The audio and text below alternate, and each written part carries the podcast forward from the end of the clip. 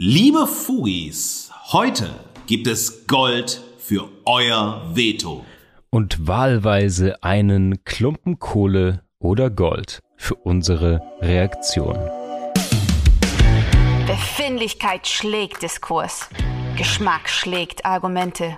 Die Gegenwart flottiert in Haltungslosigkeit. In den Bruchstellen der Gegenwart stellen wir uns gemeinsam gegen bedingungslose Verehrung und bedeutungslose Verachtung.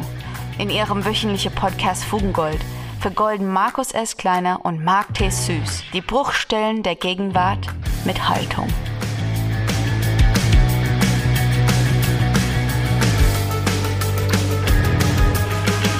Liebe Fugis, ihr habt es heute schon im Folgentitel gelesen. Heute gibt es eine Veto-Episode. Wir haben in den vergangenen Wochen dazu aufgerufen, dass ihr uns eure Haltung, eure Kritik, eure Meinung zu unseren Verachtungs- und Verehrungsthemen zuschickt. Wir haben viele Einsendungen bekommen per DM, per Sprachnachricht, per E-Mail. Ja, und ich würde sagen, wir haben heute so ein kleines Best-of zusammengestellt. Wir haben einige Feedbacks rausgesucht, auf die wir heute in der Folge reagieren werden. Aber immer Bevor wir anfangen, gibt es ein kleines Stimmungsbild. Wo stehen wir? Was ist in der vergangenen Woche passiert? Markus, wie ist es dir ergangen seit der letzten Fugengold-Episode? Marc, liebe Fugis, meine letzte Woche war voller Visionen und Inspirationen, aber auch von einer Reise nach Hamburg und bis an das Ende einer Hamburger Nacht mitbestimmt. Die Lektüre von Face, Hope and Carnage. Das ist das neue Buch von Nick Cave. Es ist eine Zusammenstellung von über 40 Stunden Gespräche zwischen Nick Cave und dem Journalisten Sean O'Hagan. Ja, das vor kurzem erschienen. Hat mich extrem inspiriert. Am Beispiel so vom Lebensweg von Nick Cave, äh, am Beispiel seines künstlerischen Schaffens, seiner künstlerischen Visionen. Nochmal ganz neu über die Themen Kreativität und Kunst oder Freiheit und Kontingenz nach nachzudenken. Ich war zudem extrem beeindruckt in diesen Gesprächen, wie sehr Nick Cave versucht, wie auch in den letzten Jahren, ich erinnere hier nur an die Red Hand Files oder an sein Live-Programm Conversations with Nick Cave, die Beziehung zwischen sich und seinen Fans zu erkunden, zu fragen, was verbindet uns, was bewegt uns gemeinsam, was sind gemeinsame Themen, die wir vielleicht haben und warum habe ich Fans, warum habe ich Menschen, die sich mit meinem Werk auseinandersetzen. Und unsere Veto-Folge, weißt du, Marc, hat doch eigentlich ganz, ganz viel auch damit zu tun, dass wir in einen direkten Austausch mit unseren Hörerinnen kommen und eben nicht nur, wie immer, wie das bei so einem Podcast üblich ist, distanziert digital vermittelt. Ein fantastisches Gleichnis, gefällt mir sehr gut. Yeah! Marc, liebe Fugis, es blieb aber natürlich nicht nur bei den Visionen von Nick Cave, bei dessen Inspirationen, sondern Visionen haben mich auch an einer anderen Hamburger Kultstätte ähm, ja, eingeholt, eingefangen, wenn ihr so wollt. Und zwar war ich wie immer, wenn ich in Hamburg bin, in der Schanze, in dem Kulturtempel Hanseplatte. Das ist für mich ein Non-Stop-Inspirationsort, Ort der Freude. Ich könnte könnte vor, im äh, und nach dem Laden tanzen. Niemand möchte das sehen. Ich glaube, ich hätte ein Hausverbot für Lebenszeit. Aber zumindest habe ich dort wieder mal was entdeckt und zwar das Visioneers-Projekt von Mark Mark und Luke Parkhaus. Es gab so eine limitierte 7-Inch, das die hieß dann so Red Cactus C slash W Ice Mark ist bei Omniverse Records erschienen und da ging es äh, darum, dass so ein Klassiker, also so ein Spaghetti-Western, The Mexican und äh, so eine aufgemotzte Version eines äh, von einer Band Underground äh, Smoker ähm, zusammengemischt worden ist. Mhm. Dieses Zusammenmischen war aus meinem Geburtsjahr von 1973. Es hat eine furchtbar tanzbare Musik ergeben, äh, wunderschönes limitiertes Vinyl und das hat sozusagen zumindest den halluzinogenen Teil meiner Hamburg-Reise wahnsinnig bereichert, ohne dass irgendwelche Substanzen oder Substitute eine Rolle gespielt hätten. Just good music, just the Hanseplatte. Von daher grandioser zweiter Teil der Visionen. Und in der Mitte der Woche, Mark, ja, hat meine Hamburg-Reise stattgefunden. Meine Reise zu dir, zu Fugengold, in die Urgründe der Stadt. Ja, kannst du dich erinnern, wie wir uns getroffen haben? Im Despresso, ja. Allerdings. Äh, eine fantastische Espresso-Bar bei dir um die Ecke in der Schanze. Und was ist uns passiert? Völlig abgefahren. Neben uns saß tatsächlich, das ist eine authentische Geschichte, liebe Anna, wenn du das hörst, bitte bestätigen, saß ein Fugengold-Fan neben uns, ja, der uns anblickte und noch einmal berichtete davon, dass es irgendwie cool ist, uns zu treffen und äh, dass äh, Fugengold einfach eine ganz tolle, inspirierende Geschichte ist. Und das war völlig verrückt, dass wir uns bei unserem ersten Espresso zusammen, ich war gerade eine Stunde in der Stadt, äh, unser irgendwie Datepunkt, dass da ohne ja. von dir vermittelt und so weiter ein Fugengold-Fan saß. Das war eine wahnsinnig sehr, sehr schön. Ja. coole Geschichte und ein guter Einstieg in den Tag, oder? Ja, unbedingt, unbedingt. Das ist auch der Teil des Tages, den ich noch klar vor Augen habe. Ich erinnere mich dann an Café Paris, sowas wie Barle Lyon. Ich weiß nur, dass wir irgendwie auf Instagram live waren und dann verschwimmt alles. Dann verschwimmt alles. Ich kann dir helfen, noch ein wenig. Ähm, ähm, Café Paris ist uns Alkohol zugeflößt worden von jemandem, der neben uns saß und oh, dann mit uns, ja, ja, über äh, Haarschnitte, Pomade, Tätowierungen, die Kultur, das Leben äh, sprach und uns hart versprochen hat, unbedingt Fugengold zu hören, weil das fand er irgendwie auch Richtig. ganz cool. Wir haben ihn nie wieder gesehen, nie wieder was von ihm gehört. Wir haben damit nichts zu tun. Ja, ja und dann in der Bar Le Lion, äh, ja, dann wurde es spät und intensiv und dann haben wir für euch ein Video aufgenommen und irgendwann sind wir dann beide von der Hamburger Nacht verschluckt worden. Details folgen bestimmt nicht. Nie. Fantastisch. Aber, aber Marc, Marc, komm, genug zu uns, genug ja. zu mir. Kommen wir doch mal viel lieber zu dir. Marc, was ist dir noch so in der letzten Woche widerfahren? Auf was oder wen bist du getroffen? Was hat Spuren bei dir hinterlassen? Wodurch bist du begeistert worden? Und was hat deine Grundgelassenheit und diese Glückseligkeit, die du aus der Stadt der Engel mitgebracht hast, in ein Ungleichgewicht gebracht? Tja, Markus, was soll ich sagen? Nicht nur Hamburg, Deutschland hat mich äh, in voller Härte und Umfänglichkeit wieder. Es war, man kann es nicht anders nennen, eine Woche der Grenzerfahrungen. Also den Kater unserer gemeinsamen Nacht hatte ich dann irgendwann kuriert. Ähm, der war relativ schwer in den Knochen, weil ich hier ja, wie du weißt, wie auch einige Fugis vielleicht wissen, gerade das neue Studio Loft einrichte äh, für Fugengold High-End-Produktionen natürlich nur ausgerichtet.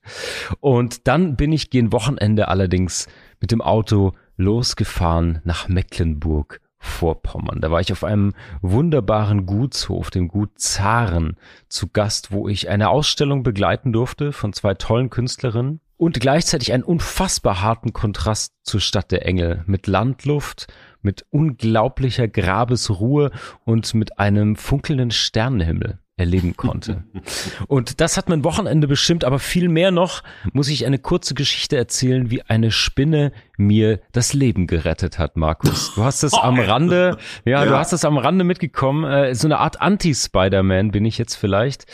Ich war auf dem Rückweg von Mecklenburg-Vorpommern. Wer diese Ecke Deutschlands kennt, weiß, die Landstraßen sind in desaströsem Zustand. Und so hat es sich ergeben, dass ich irgendwie in der Mittagssonne durch eine Allee fuhr, Lichtschatten auf dem Asphalt und ich ein unsagbares Schlagloch mitgenommen habe. Äh, meine Begleitung im Auto und ich sind sehr erschrocken. Es war ein unfassbares Schlagloch. Wow, wow, wow. Aha. Auf dieser Landstraße. Ich bin kurze Zeit später rangefahren. Man hat nichts gesehen. Es war so eine kleine Unwucht im Lenker. Naja, aber das, der Reifen war noch heil, alles gut. Also fuhr ich erstmal weiter, noch eine Viertelstunde. Und auf dieser Autobahn, ich merkte so, ja, er fährt nicht wie immer, diese leichte Unwucht, aber ich habe sonst nichts gemerkt beim Fahren selbst, auf der Autobahn wohlgemerkt.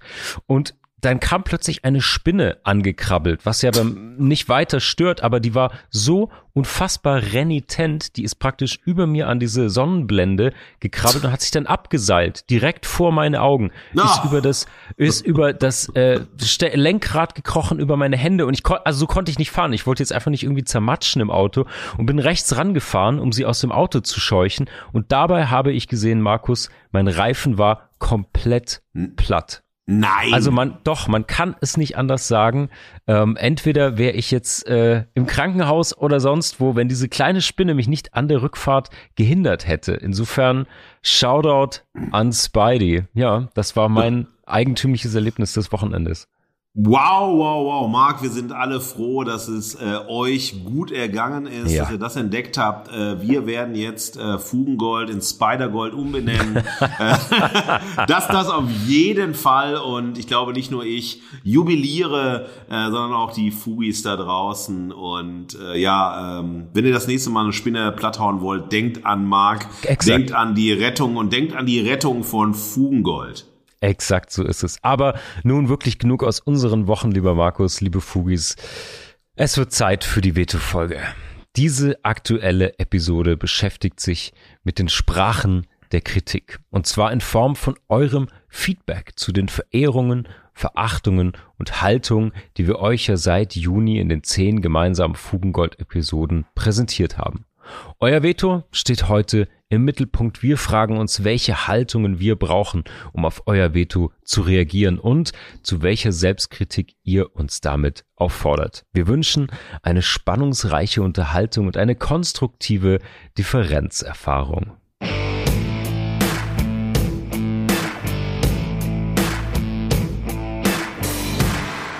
Fugis, wir starten mit den Vetos, die wir von euch bekommen haben. Und zwar, wir starten mit dem ersten Veto von Lotte aus Hamburg. Das hat uns erreicht und das hören wir uns jetzt mal zusammen an. Hier einige Gedanken zu eurer Folge Kunstmeister und Meister der Algorithmen. Ich habe über den Punkt nachgedacht, inwiefern es eigentlich ambivalent ist oder zu kritisieren ist, dass Calvin Code an diesem Punkt seiner Karriere das System in Frage stellt, das ihn selbst groß gemacht hat. Und ich kann die Kritik verstehen und ich denke aber, dass man immer erst in diesem System oder in einem System groß werden muss oder es irgendwie geschafft haben muss, um die Power zu haben, es zu kritisieren. Genau wie viele, viele Revolutionen aus einem bürgerlichen Milieu heraus angefangen wurden, wo man sich ja auch immer drüber lustig macht von einem bürgerlichen Che Guevara oder einem Karl Marx, der sich von seiner Haushälterin umsorgen lässt, um jetzt mal ganz hochgestochene große Beispiele zu nehmen. Aber ich denke, dieses, du brauchst diese Power, die finanziellen Ressourcen, das Standing, um Kritik üben zu können und um auch die Luft zu haben, überhaupt nachdenken zu können. Also einfach aus dem Struggle raus zu sein, wirklich hochgespitzt jetzt ums Überleben zu kämpfen, jetzt im künstlerischen Sinne bei Calvin Cole, sondern irgendwie auf einer Erfolgswelle zu schwimmen und dann die Ressourcen mental, finanziell, reichweitenmäßig zu haben, um dann Kritik üben zu können und Dinge in Frage zu stellen. Ich finde das total angebracht und nachvollziehbar und denke, das ist der Weg, der oft so passiert und den man nicht skippen kann. Tolle Folge, hat mich sehr inspiriert. Vielen Dank. Marc, äh, wahnsinnig spannend. Erstmal, liebe Lotte, vielen, vielen Dank, dass du Lust hattest, äh, mitzumachen, uns äh, dein Feedback zu geben. Ähm, ich stimme dir auf der einen Seite extrem zu. Natürlich kann man nur Insiderblicke vermitteln, wenn man Teil äh, von etwas geworden ist, von dem man dann aussteigt, dass man kritisiert, äh, zu dem man tiefe Einblicke gibt und so weiter. Die Frage ist aber sehr, sehr oft, ob dann eine Kritik oder sozusagen eine Distanzierung, nachdem man es geschafft hat, äh, durch ein System groß zu werden, dann noch die Glaubhaftigkeit besitzt. Also eine Glaubhaftigkeit zu sagen, na ja, äh, musstest du wirklich erst ähm, über ein System erfolgreich zu werden, um dann zu sagen, na ja, ich äh, mache jetzt alles anders, ich nehme es jetzt selber in die Hände, weil man ja schon groß geworden ist, bekannt ist und überhaupt nicht mehr die Anstrengungen braucht, die man braucht, wenn man ja Nobody ist, wenn man ne, gerade wirklich anfängt, seine ersten Tracks droppt, versucht so im DIY-Stil sich seinen Bereich zu erarbeiten, zu erobern und dann sozusagen Bekanntheit zu bekommen. Das ist dann, glaube ich, der Punkt, den äh, wir damals vor allem dann äh, Marc, äh, glaube ich, ne, du warst es, äh, kritisiert haben mhm. äh, und den Weg hin, also das ist ja bei vielen anderen, kann man das auch sagen, wenn man erfolgreich geworden ist, zieht man sich sozusagen raus, macht sein eigenes Ding, sein eigenes Label, seine eigenen Strukturen und so weiter. Aber all das baut eben auf dem bereits vorhandenen Erfolg auf. Und das war unser Punkt und das ist auch sehr spannend. Ich glaube, das werden wir in den nächsten Folgen bestimmt noch mal aufgreifen, den Weg zum Erfolg, den Weg auch zu einer Systemkritik an Systemen, in denen wir stecken, an denen man beteiligt ist. Das ist ja, wenn äh, ich jetzt zum Beispiel über die Verlagswelt kritisch sprechen würde und so weiter. Äh, jetzt, ne, bald erscheint ja mein 25. Buch. Ich habe mit vielen Verlagen zusammengearbeitet. Dann hat es auch so eine Zweischneidigkeit. Einerseits sozusagen Erfolg durch Publikation, andererseits Frustration durch ja, Verlagserfahrungen mhm. oder Systemerfahrungen und so weiter. Das wäre jetzt mal als erster Einstieg äh, zu Lotte und diesem wirklich schönen, differenzierten Feedback, das nochmal eine ganz andere Perspektive auf unsere Thesen und Haltungen legt. Absolut, absolut. Also sie bezieht sich für alle Fugis, die das, die, die Originalfolge gerade nicht vor Ohren haben, sozusagen. Sie bezieht sich auf die Folge Kunstmeister und Meister der Algorithmen. Und ähm, ich bin auch ambivalent mit dem Feedback. Auf der einen Seite habe ich mich sehr über dieses Feedback gefreut. Ich finde es auch ganz sehr, sehr schlaue Spann Bannbreite da irgendwie aufgemacht, bis hin zu Revolutionen aus dem Bürgertum. Das hat mir sehr, sehr gut gefallen. Mm, und da steckt so beides drin. Ich glaube, was ich an dem Veto kritisieren würde, ist natürlich der Vorwurf, man muss die Erfahrung gemacht haben. Das ist ja etwas, mit dem wir auch immer wieder in der Kritik an unserem Podcast, an unseren Haltungen konfrontiert werden. Hast du das überhaupt selbst erlebt? Wisst ihr, wovon ihr sprecht? Muss man alles selbst erlebt haben, sozusagen? Ähm, und auf der anderen Seite, was ich dann wieder sehr, sehr gut finde, ist das Thema die Freiheit, die man erlangt haben muss wie sie so schön sagt, wenn man um ja, wenn man um Miete und äh, das täglich Brot sozusagen sich noch kümmern muss als Künstler, hat man mit Sicherheit und das weiß sie als Künstlerin, die sie ist bestimmt auch nicht immer den Kopf und die Möglichkeiten, sich selbst zu verorten in einem größeren Kontext, in dem Kontext der Branche, in gesellschaftlichen, sozialen Strukturen. Und deswegen kann ich da teilweise auch wirklich zustimmen zu sagen, ja, ich glaube, auf irgendeine gewisse Art muss man in Anführungsstrichen es geschafft haben, was auch immer das bedeutet, um dann eben den Blick erheben zu können und ähm, es sozusagen auch riskieren zu können, etwas zu kritisieren, denn das darf man nicht vergessen, es geht ja auch immer mit einem gewissen Risiko einher, wenn man bestehende Strukturen kritisiert, gegebenenfalls hm. Unternehmensstrukturen, mit denen man vorher zusammengearbeitet hat, je nachdem wie die Kritik ausfällt, dass das natürlich dann auch wegbrechen kann. Insofern hm. total spannend und, und differenziert, fand ich gut. Ja, ich frage mich aber da nochmal gerade ähm, im Blick auf deine Beschreibung äh, und dann nochmal noch mal eine Tiefenbohrung mhm. sozusagen in diesem äh, Feedback. Naja, im Endeffekt steht hier relativ viel auf dem Spiel, nämlich äh, wirklich die äh, Freiheit der Kunst und die Möglichkeitswelten, die diese Freiheit äh, erschafft. Das heißt, mhm. ist die Kunst nur, ähm, naja, im Kopf frei? Also, oder in der, im Gefühl, in der Intuition, im Machen frei. Ähm, und die Gesellschaft ist halt äh, mit Blick auf die Kunst unfrei, weil es eben ein Kunstsystem gibt. Galerien, Museen, Kunsthistorikerinnen, Journalistinnen und so weiter. Menschen äh, mit Geld, die Kunst kaufen, etc. Also die gesellschaftlichen Verhältnisse legen doch dann eigentlich viel mehr den Freiheitsraum der Kunst und der Künstlerin frei, wenn man sich auf das ähm, gesellschaftliche System fokussiert und von diesem gesellschaftlichen System, also hier dem Kunstsystem, äh, seine Positionierung als Künstlerin erlangen möchte. Auch die Möglichkeitsräume dessen, was will, äh, will man sehen, was will man äh, durch Kunst erleben, was will man vermittelt bekommen und so weiter. Und ich glaube dann, wenn man das so betrachtet, wird eigentlich ja, die Freiheit der Kunst, der Möglichkeitsraum der Kunst unglaublich gering, denn man ist über diese Vermittlungsstationen, äh, die institutionell bedingt sind, also ein Kriegwerker-System, Galeristinnen-System, äh, Museumssystem und mhm. so weiter, also genau davon abhängig, um dann seine Vision, seinen Entwurf, seine Inspiration äh, auch wirklich so zu gestalten, wie man es maximal selbstbestimmt machen möchte. Ja, sehr guter Punkt. Ähm, ich bin gespannt, was die Fugis dazu sagen, ob wir Antworten bekommen, ähm, wie sie sich noch weiter dazu äußern. Ähm, danke auf jeden Fall schon mal für dieses äh, Veto. Ähm, ich bin gespannt. Markus, hast du ein Veto ausgesucht?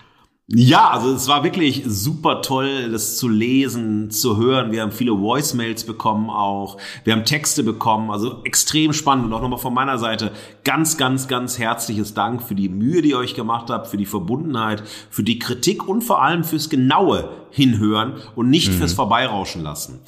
Das erste Veto, das ich herausgreife, und das fand ich einfach so schön, war zu unserer ersten gemeinsamen Folge, eigentlich so eine Zwischenfolge Mitte Juni, ja. Und die trug den Namen Reich und Schön in die Apokalypse. Und es war ein Veto, zu meinem Veto, also zu meiner Verachtung für den Podcast Reich und Schön von Kida Kodar Ramadan und Frederik Lau, der, und das ist, äh, finde ich, ein Fun Fact, ein Fugengold Fun Fact, seit der Ausstrahlung unserer Sende, Sendung keine weitere ja. Folge mehr hatte. Ich meine, Fun ich Fact, weiß die beiden Herren, große Schauspieler, Regisseure, werden genug anderes Zeug zu tun haben. Studio Bummens wird die nicht rausgeschmissen haben und so weiter. Aber es ist einfach ein unfassbarer Fun-Fact, dass es nach der Folge von uns keine weitere gab. Es ist ein ähm, gutes Timing. Oder? Es ist ein, ein, gutes Timing. Ein gutes Timing. Der ja. Rest bleibt dem Spekulationsraum überlassen. Unbedingt. Ähm, wir haben äh, äh, junger Mann, Kevin, 26 Berlin. Und äh, wenn ihr euch fragt, woher kommen die Namen, äh, wie wollen die Leute eingeführt werden und so weiter, wir fragen alle, die uns Feedback geben, Möchtet ihr überhaupt genannt werden mit Namen, mit Alter, mit Ort? Was soll von euch preisgegeben werden und so weiter? Und wir halten uns hier total an die Vorgaben der Fugis, die uns ihr Feedback geben. Also nicht, dass ihr euch wundert, dass mal mehr, mal weniger kommt.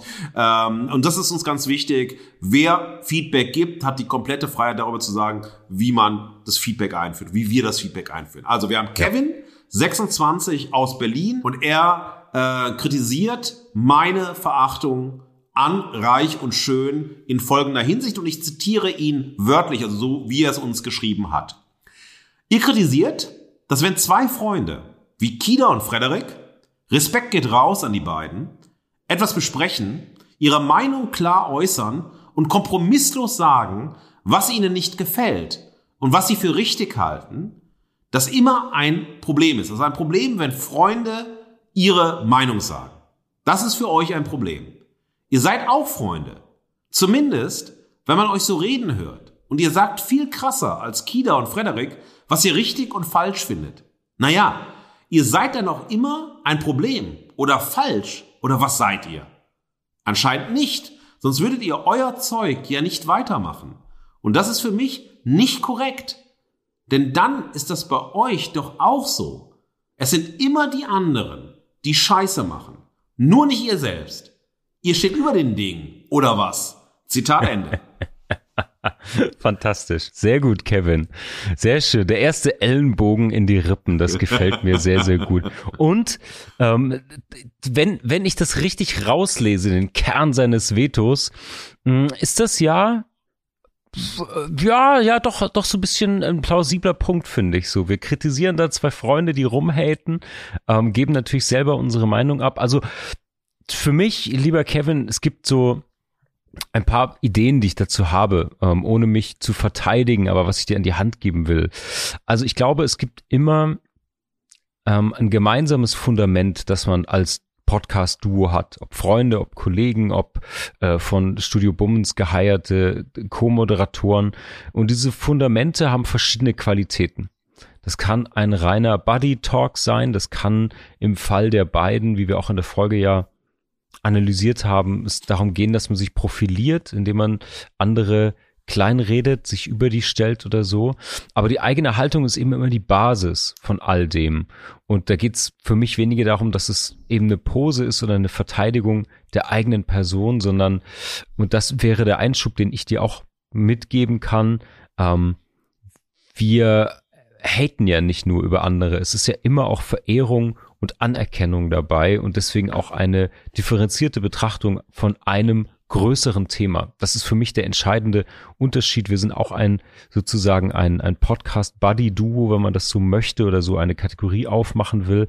Für mich ist der Unterschied eben, ja, hm, die, die Grundlage, warum wir antreten als Duo und dass es neben der Verachtung eben diese Verehrung gibt und dass wir mal auf der Suche nach dem größeren Bild dahinter sind und da eben weniger über uns mh, hm, sprechen, beziehungsweise uns sozusagen als, als Ankerpunkt für die Thesen reinnehmen. Zumindest empfinde ich das so, wäre ich jetzt interessiert, wie Kevin das sieht, ähm, ob er einer, einer Sachlichkeit, einer Recherche oder einer Haltung irgendwie von unseren Statements zustimmen würde oder ob er sagt, er sieht da irgendwie genau das Gleiche in dem, was wir tun, wie bei Reich und Schön.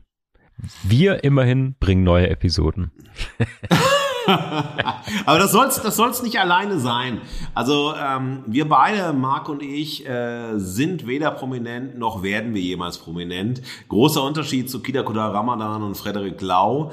Ähm, und diese Prominenz ähm, wird natürlich ist der Inhalt äh, dieses Podcast-Formats oder war der Inhalt dieses Podcast-Format. Äh, zwei Prominente reden über ihr Leben und vermitteln dann, naja, so-called Lebensweisheiten. Da ist eigentlich überhaupt kein Interesse an Themen, an Inhalten und so weiter. Der einzige Inhalt sind die beiden selbst. Bei uns ist es so, dass uns Themen begeistern, Themen faszinieren und wir nie ein Hehl daraus machen, äh, was wir cool und was wir schlecht finden. Das ist ja immer, wenn wir einsteigen in unsere Gründe für die Verehrung und für die Verachtung, dass wir erstmal unseren Geschmack so ein bisschen offenlegen. Und das machen wir ja auch bei unseren Einstiegen. Wenn wir so ein bisschen fragen, wie war äh, die letzte Woche, dann erzählt man ja nicht darüber, hier hatte ich Schnupfen, ähm, da ähm, war ich irgendwie traurig drauf oder so, sondern so unsere Kulturerlebnisse oder Dinge, die uns einfach begeistern und faszinieren, um so ein bisschen einordbar zu machen, äh, wofür stehen wir, wo kommen wir her, was was finden wir toll und so weiter. Und das Wichtige dabei ist für uns beide, dass wir uns in unserer Auseinandersetzung, die wir auch äh, privat als Freunde miteinander führen, dass uns immer wichtig ist, halt auch eine Gründe für eine Haltung zu finden. Warum finden wir was verehrenswürdig, verachtenswürdig? Was sind denn wirklich differenzierte Gründe? Und vor allem der eine Punkt, der uns äh, total umtreibt, ähm, als ja, Kreativschaffende und als äh, Medienarbeiter und so, ist, was hat das mit unserer Gesellschaft zu tun? Was hat das äh, mit unserer Kultur zu tun? Was hat das mit unserer Zeit zu tun? Und wir versuchen ähm, wirklich Zeitgeistanalysen äh, zu präsentieren, zu fragen, warum wir da stehen, wo wir stehen, wo, dass wir uns fragen, warum wird Unterhaltung so produziert, wie wir äh, sie aussuchen, wie wir sie besprechen und so weiter.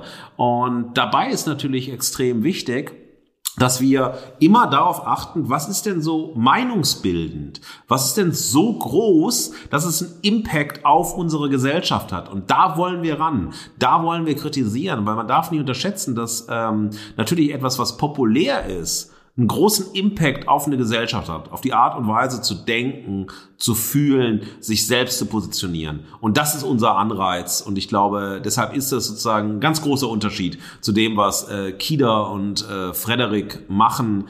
Ähm, auch ein ganz anderer Background, der dahinter steht.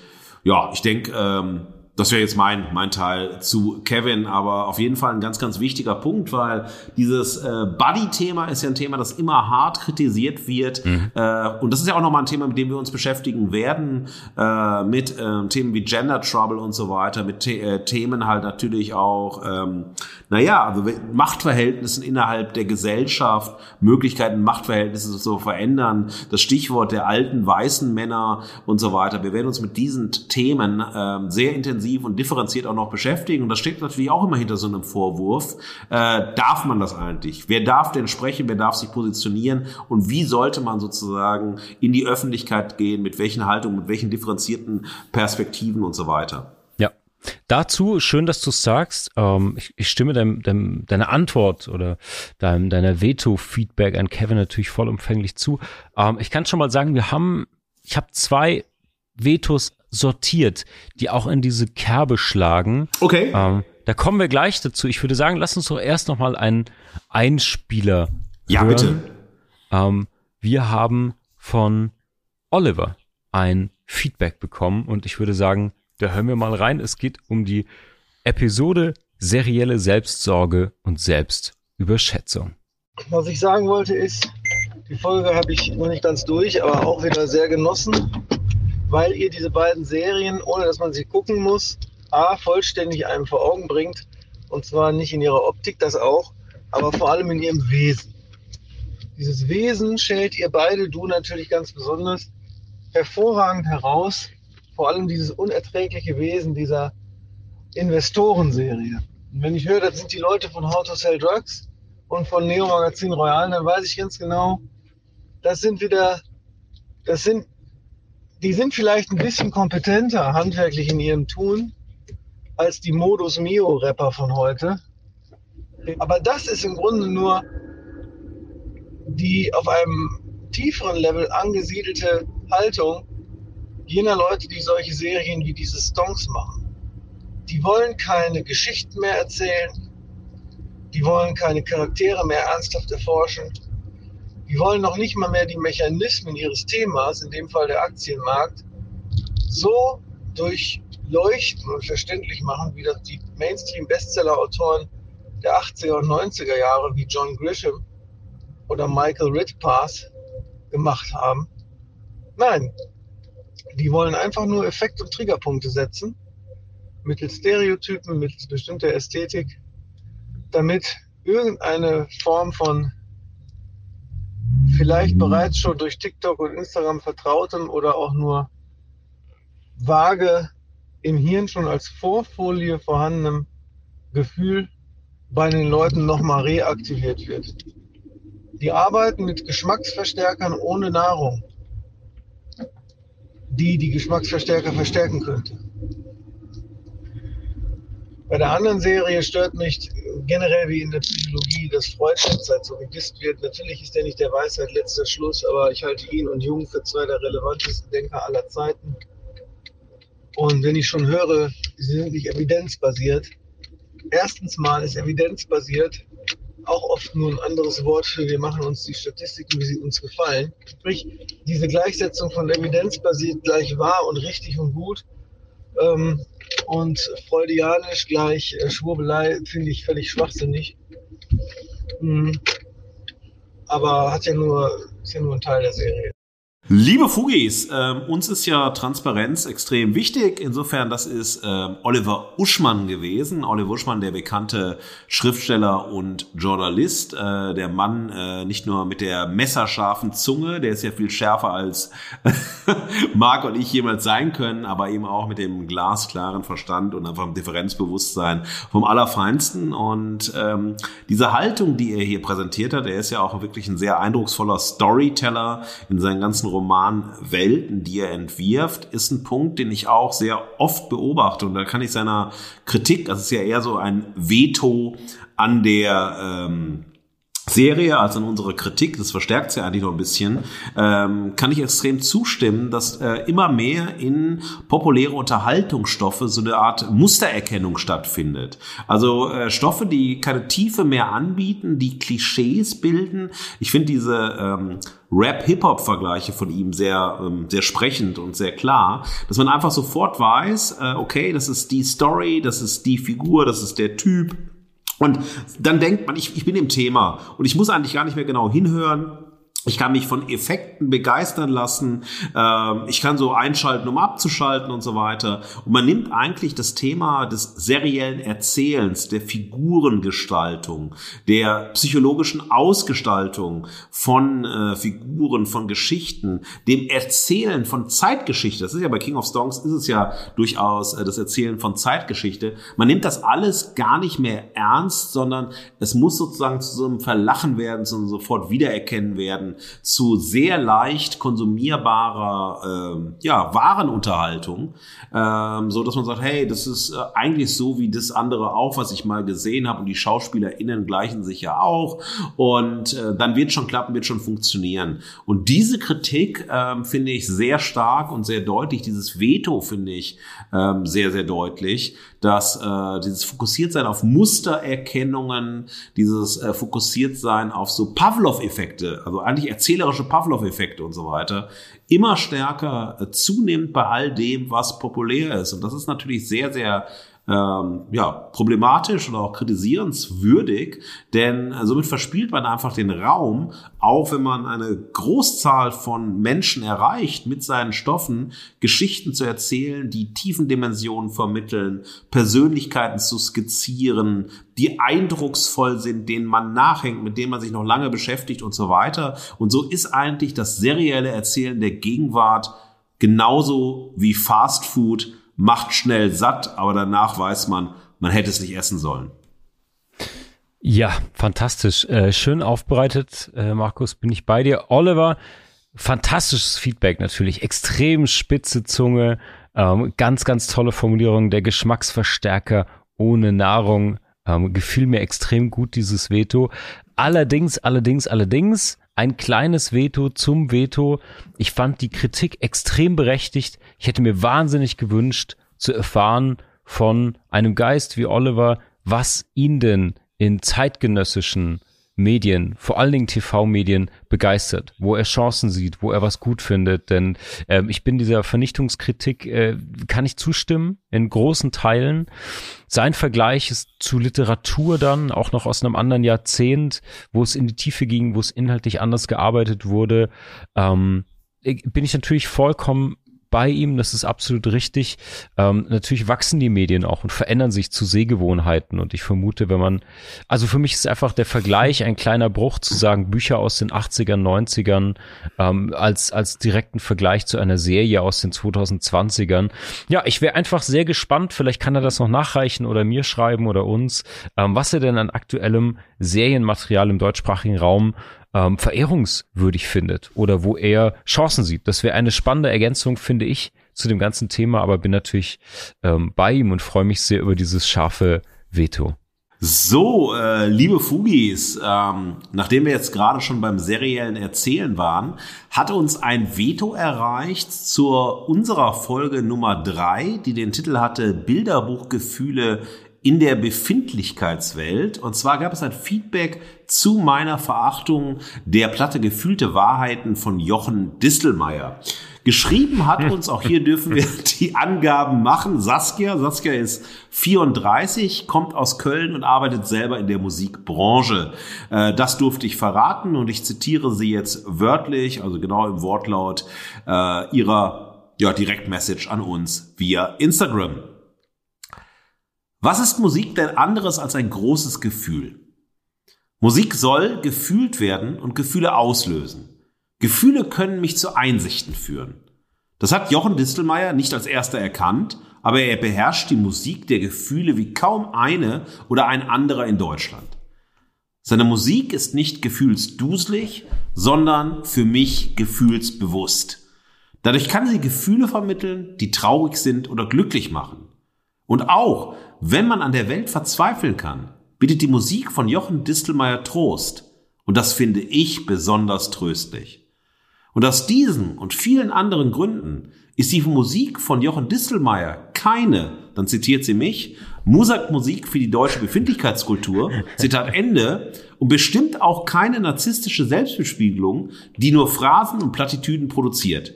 Jochen Distelmeier lädt seine Hörerinnen immer wieder dazu ein, zu sich selbst zurückzukommen und sich selbst zu fühlen. Zitat Ende. Oh, da wird einem ganz warm ums Herz. Wundervoll, wundervoll, wundervoll. Also, ähm, erstmal wie immer natürlich danke auch an Saskia nach Köln für, ich würde fast sagen, in dem Fall ein Veto mit deinem Geschmack. Ähm, ja, ich ja. suche, ich suche, ich suche, ähm, ich sehe nicht so viel Haltung im Sinne faktenbasierter Veto oder Kritik hier. Ähm, ich finde, und da kann ich uns selbst nur zitieren, wir starten ja oft in die Verachtung auch mit unserem eigenen Geschmack, doch dann kommen immer die Gründe. Die Gründe sehe ich hier nicht, außer natürlich einer, ja, einer persönlichen Berührtheit von der Musik, die man natürlich niemandem absprechen kann. Mir fehlen hier ein bisschen äh, die Gründe, das ist für mich nur Geschmack. Ähm, es gibt natürlich unabhängig vom Geschmack immer sich wiederholende Motive, Leitmotive in Musik, in Sprache. Das heißt, es gibt auch eine Qualität, die unabhängig ist vom persönlichen Geschmack für Popkultur, für Musik. Ähm, und das heißt, das hier ist ein klassisches Veto, würde ich sagen, wo Ästhetik in den Ring steigt gegen die Gefühlsduselei oder persönliche Vorliebe. Wie siehst du das, Markus? Ja, erst erstmal vielen Dank, äh, liebe Saskia, für die total ausführliche und auch in der Ausführlichkeit finde ich ganz äh, differenzierte oder auch sehr differenzierte äh, Position, auch wenn sie, äh, wie du sagst, durchaus in dem eigenen Empfinden oder in der eigenen nicht negativ gemeinten Befindlichkeit äh, stehen bleibt. Natürlich ist Musik oder hat Musik wahnsinnig viel mit Gefühlen zu tun, mit Emotionen zu tun. Ähm, das finde ich, äh, da gibt es keinen Dissens. Äh, die Frage ist aber immer wieder sozusagen aus der Perspektive von äh, Thema und Variation äh, und wie sehr sozusagen auch die naja, die Vermittlung oder die Erzeugung von Gefühlen durch Musik bei den individuellen HörerInnen glaubwürdig ist und äh, welche auch hier wiederum Figuren man entwirft, welche erzählerische Haltung man einnimmt. Denn gerade jemand wie Jochen Distelmeier wird ja immer sehr, sehr stark gelobt, auch für seine erzählerischen ähm, ja, Kompetenzen, für sein starkes Songwriting, für die großartigen Bilder, sprachlichen Bilder, die er in seiner Musik entwirft und dann für eine ja musikalische Form, die das einholt, die ähm, ja eigentlich die, äh, die, die Pathosformel der Worte in ein musikalisches Gewand packt. Und wenn auch dieses Gewand dann aus Samt ist. Und ähm, ich halte das eben sowohl musikalisch, also ich habe ja ne, eine große Verehrung gehabt für die äh, frühen Blumenfeld-Platten, das habe ich ja in der Sendung auch äh, zum Einstieg zu meinem äh, Geschmack sehr klar gesagt. Und danach fing für mich so eine Abstiegsspirale an, weil auch das ähm, ja die Auseinandersetzung mit Emotionen, mit Gefühlen, mit einem naja befindlichen Weltzugang für mich sehr äh, schwer wurde, also im Sinne von klebrig im Sinne, sowohl auf der Ebene von Metaphern, Metaphern, mit denen man Gefühle beschreibt, mit denen man ja so Selbstgespräche führt und so weiter, mit äh, auch einer Musik, die man dazu entwirft. Es war einfach alles so anbiedernd, weich zeichnend, ähm, ja, aber auch sozusagen überlagernd, überdeckend äh, von dem, worum es da auch noch ähm, gehen könnte. Das ist sozusagen, das Ich ist im Zentrum der Welt, das Ich ist befindlich und das Ich stellt sich zur Welt und wird von der Welt letztlich enttäuscht mit kurzen Glücksmomenten. So kann man die Welt natürlich sehen, aber wenn man das sozusagen als einzige Perspektive auf die Welt wählt und dann auch noch sozusagen dieses sehr geflügelte Wort gefühlte Wahrheiten aufgreift im Jahr 2022, dann ist das natürlich eine bewusste äh, Provokation, aber der Provokation folgt nichts, weil auf dieser Platte einfach das empfindsame Ich, das lyrische Ich, äh, immer im Vordergrund steht und es sagt, ey, die Welt da draußen ist eigentlich nur eine Projektionsfläche meiner Wünsche, meiner Begierden, meiner Hoffnungen, meiner Enttäuschungen und etwas Gemeinschaftsstiftendes, etwas Verbindendes, etwas, ja, was wirklich dialogfähig ist oder diskursfähig ist, das findet man nicht. Das wird radikal ähm, verweigert und ähm, es ist so ein manieristisches sich selbst erhöhen als ähm, ja Subjekt von Bedeutung. Und äh, musikalisch hat das so eine ja, für mich wahnsinnige Copy- und Paste-Bewegung. Er hat jetzt, jetzt zum ersten Mal, aber nicht zum ersten Mal, aber diese englischsprachigen Songs, diese country-lastigen Songs äh, drauf und so weiter, die ja auch nochmal eine andere Form von Gefühl und Gefühlserzeugung, Gefühlsklitter erzeugen sollen. Aber ich finde es abgegriffen, pathetisch und für mich, das ist jetzt wiederum mein Geschmack, sterbenslangweilig. Halleluja. Markus, wir sind, wir sind total am Arsch, ne? Wenn wir jetzt schon die, die Distelmeier Ultras gegen uns haben, wir werden mit Teddys beworfen. Naja, ähm, ich stimme dir vollkommen zu. Ähm, eine, ein Geschmacksveto haben wir mit reingenommen, auch gut. Ähm, ich habe eins rausgesucht als nächstes von Benny aus München. Und das ist ein recht allgemeines Veto, aber ich fand das sehr, sehr gut für diese erste Veto-Folge. Mhm. Denn er hinterfragt uns direkt beide. Und zwar, uh. Benny schreibt aus Minga. Servus, Markus und Mark. Aha, noch ein Laber-Podcast, dachte ich, als ich Fugengold entdeckt habe. Dann habe ich reingehört und war überrascht, wie interessant eure Folgen sind. Einige Themen kannte ich schon aus TV und Medien, habe aber noch nie so dezidiert drüber nachgedacht. Spannende Perspektiven und ziemlich krasse Statements hier und da. Soweit noch so freundlich. Und jetzt kommt er aber mit der Gretchenfrage, Markus. Trotzdem bleibt bei mir die Frage, was euch eigentlich zu diesen Analysen, so nenne ich es mal, Zwinker-Smiley, bringt. Soweit ich das in euren Social-Media-Profilen sehe, ist ja Markus Professor und macht viel zu Medien und Kultur, also eine akademische Perspektive. Mark hat ein Designstudio und macht irgendwas mit Medien, Fragezeichen. Ähm, ich kann daraus ein Ausrufezeichen machen. Hab mich gefragt, wie ihr eure Kompetenzen einschätzt und so als grundsätzliches Veto, wieso ihr eure Haltung als relevant einschätzt. Wenn das spannend ist, könnt ihr die Frage gerne mit aufnehmen in die Folge. freue mich auf eure Antworten. Grüße, Benny. Also er sticht hier direkt ins Herz der Finsternis und hinterfragt unsere Relevanz und Kompetenz. Markus, was sagen wir, Benny? Benny, erstmal auch vielen, vielen Dank. Also ich finde, das ist äh, eine ganz schöne Mischung bei der Veto-Folge heute zwischen konkreten, wirklich Perspektiven, äh, zwischen so doch einer größer gezogenen Frage oder Perspektive, so, ja, was soll das Ganze, äh, bis hin zu so, ähm, ja, wirklich so sehr kleinteiligen Perspektiven, finde ich großartig.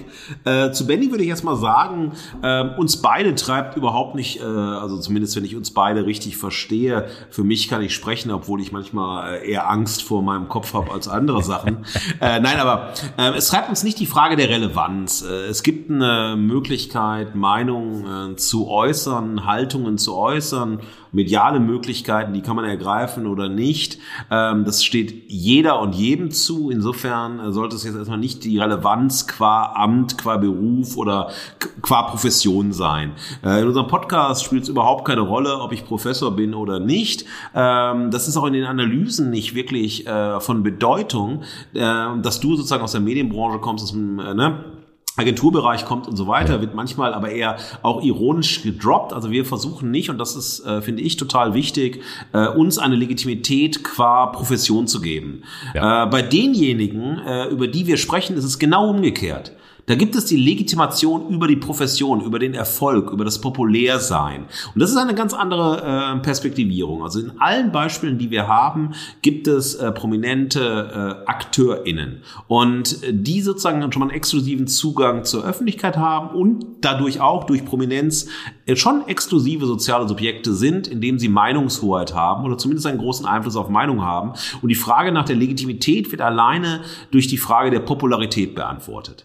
Äh, ähm, und das ist komplett entgegengesetzt zu dem, was wir machen, denn wir beide sind begeistert von Themen aus dem Bereich Kultur, Kunst, Medien, Film, Musik. Äh, ja, wir sind leidenschaftliche Konsumentinnen äh, von äh, diesen, äh, diesen Themen. Und dann haben wir aber auch eine tiefe Beschäftigung damit, aus professionellen Gründen. Jeder aus seiner Profession heraus. Äh, das heißt, dass wir einfach eine Lust haben, nicht nur zu konsumieren, sondern uns mit den Dingen, die wir konsumieren, zu beschäftigen. Zu fragen nicht nur, was hat das mit uns zu tun, sondern das in unsere Professionen mit zu überführen, um vielleicht auch andere Perspektiven zu ermöglichen, andere ähm, Gestaltungen ähm, zu konzipieren, anders auf Themen an, hinzuschauen und dadurch äh, Möglichkeiten anzubieten, auch nochmal andere Perspektiven anzunehmen, vielleicht anzuregen, für eigene Gedanken oder Dinge anders zu tun, als man sie tut, weil sie nur weil sie populär sind, also so ein Copy-and-Paste-Modus hat und so weiter.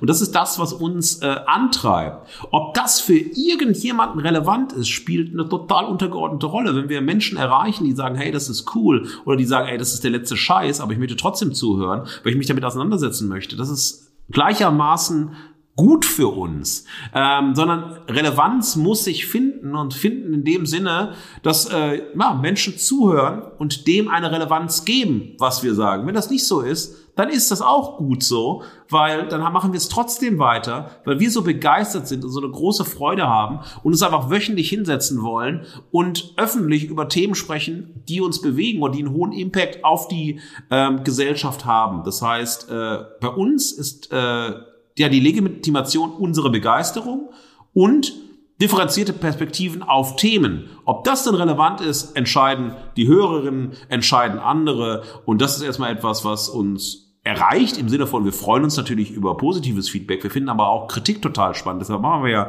so eine Sendung. Ähm, es gibt äh, keinen einzigen Podcast, den ihr kennt, den wir kennen, äh, der die Selbstkritik zum, äh, ja, zum Inhalt einer eigenen Folge macht. Und da seht ihr schon, dass es auch total wichtig ist, dass wir nicht nur Unterhaltung ernst nehmen äh, und das Populäre ernst nehmen, sondern wir nehmen auch Kritik ernst. Es ist uns extrem wichtig, äh, selbstkritisch auf das zu schauen, was wir tun und danken euch sehr, dass ihr das ermöglicht und hoffe, euch trotzdem damit unterhalten zu können im Sinne von, ja, dass es dann eine Anschlusskommunikation gibt, dass es was mit euch macht, Reaktionen erzeugt und so weiter. Wunderschön gesagt, Markus. Da kann ich gar nicht so viel ergänzen drei kurze Gedanken für Benny. Ähm, ich glaube, implizit spricht er einen Punkt an, den wir auch direkt in der ersten Episode Reich und Schön in die Apokalypse ansprachen, nämlich als Kritik für Kida und äh, Freddy im Podcast Reich und Schön, denn die beschäftigen sich mit Kritikern genau aus dieser Perspektive. Ähm, die nehmen das nur ernst, wenn es die Reichweite hat. Ist der reich, ist der Fame? Wenn nicht, ist das ja sowieso egal. Wir sind reicher und Famer. Ihr erinnert euch vielleicht, das war einer der Punkte, den wir da auch angesprochen haben. Und ja, wie du richtig gesagt hast, praktisch ein Gegenentwurf hier. Hm, ich empfinde auch das, was wir hier tun, eigentlich viel mehr als Stellvertreterdiskussion. Es ist gar nicht ausschlaggebend, ob man mit der Verachtung und Verehrung übereinstimmt, ob man genau unserer Meinung ist oder sagt, hm, ich gehe mit mit den beiden. Aber ich finde diese öffentlich geführte Diskussion über das, was populär ist, was in der Popkultur und in den Medien stattfindet, extrem relevant. Ich, mir fehlte das auch absolut im, in der Podcast-Landschaft. Das ist der Grund, warum wir hier angetreten sind. Und ja, ich glaube, Benny, du kannst uns einfach als Stellvertreter sehen. Wir stoßen hier einen Dialog an, eine Diskussion. Du kannst dich beteiligen, wenn du es spannend findest, so wie du ja auch schreibst, ähm, oder eben nicht. Und du kannst uns gerne, wie du es jetzt getan hast, auch widersprechen. Und als letzter Punkt, wie du schon richtig sagst, Markus, du sagst ernst nehmen. Ich gehe noch einen Schritt weiter. Ich sage, ich bin totaler Romantiker, wenn es um Kultur und Kunst und auch das Populäre geht. Ähm, ich glaube, das hat einen wahnsinnigen Impact, auf den es sich sehr lohnt zu schauen und den es sehr lohnt, im genau im Blick zu halten und genau zu hinterfragen, was man sich, womit man sich auseinandersetzt, wovon man sich im wahrsten Sinne vielleicht auch manchmal berieseln lässt, wenn das Tagwerk vorbei ist, zu was man entspannt, welche Haltung und Botschaften sich dahinter eigentlich verbergen und denen ein bisschen auf den Grund zu gehen. Deswegen urromantische Haltung zumindest bei mir für alles, was Medien und Kunst und Kultur so hervorbringt und das sehr ernst zu nehmen und auch ja dem diesen diesen Raum zu geben. Das ist glaube ich das, was uns antreibt. Völlig egal, ob wir ähm, Professuren im Medienbereich haben oder selber irgendwie Medienmacher sind äh, oder Design machen. Ja, einfach als Stellvertreter uns zu begreifen. Ja. Liebe Fugis, äh, ihr erlebt jetzt wahrscheinlich das Ende von Fugengold, denn ich muss ein Veto zum Veto üben. Äh, und zwar an Mark Thaddeus Süß. Mark, ich, also da kann ich nicht unterschreiben. Ich sehe mich nicht und ich sehe uns nicht als Stellvertreter. Stellvertreter ist sozusagen eine sehr erhobene Position, wir stehen sozusagen repräsentativ für bestimmte Meinungen, Haltungen und so weiter. Nein, das tun wir nicht. Sie können vielleicht von Menschen dazu gesagt haben, Mensch, so haben wir auch schon mal drüber nachgedacht oder ja, das denke ich auch oder man kann auch sagen, nee, so denke denk ich überhaupt nicht, was soll das denn und so weiter. Man kann uns einordnen und zuordnen, je nachdem, wie man möchte. Aber was wir hier machen, sind doch zwei sehr individuelle Positionen auf Themen, die zwar Gründe haben, aber diese Gründe nicht von sich aus schon auf die Ebene der Verallgemeinerung heben geben, dass man sagen kann, wir nennen stellvertretend für wen auch immer äh, die Gründe, warum bestimmte Dinge verachtenswürdig sind oder nicht, sondern ich finde das gerade bei uns spannend, dass wir eben nicht Stellvertreterschaft einnehmen, zumindest aus meiner Sicht, sondern so individuell sind, auch in unserer eigenen äh, Positionierung. Deshalb ist der Geschmack immer voran. Wir nehmen uns nicht zu ernst. Äh, das ist so eine sehr, ähm, auch eine sehr, sehr lockere Sache, die aber eins hat, und das ist sozusagen das, was mir ähm, so wichtig ist. Sie hat ähm, bei allem, bei aller Unterhaltung, auch bei allem Augenzwinkern, sie hat eine unglaubliche Ernsthaftigkeit.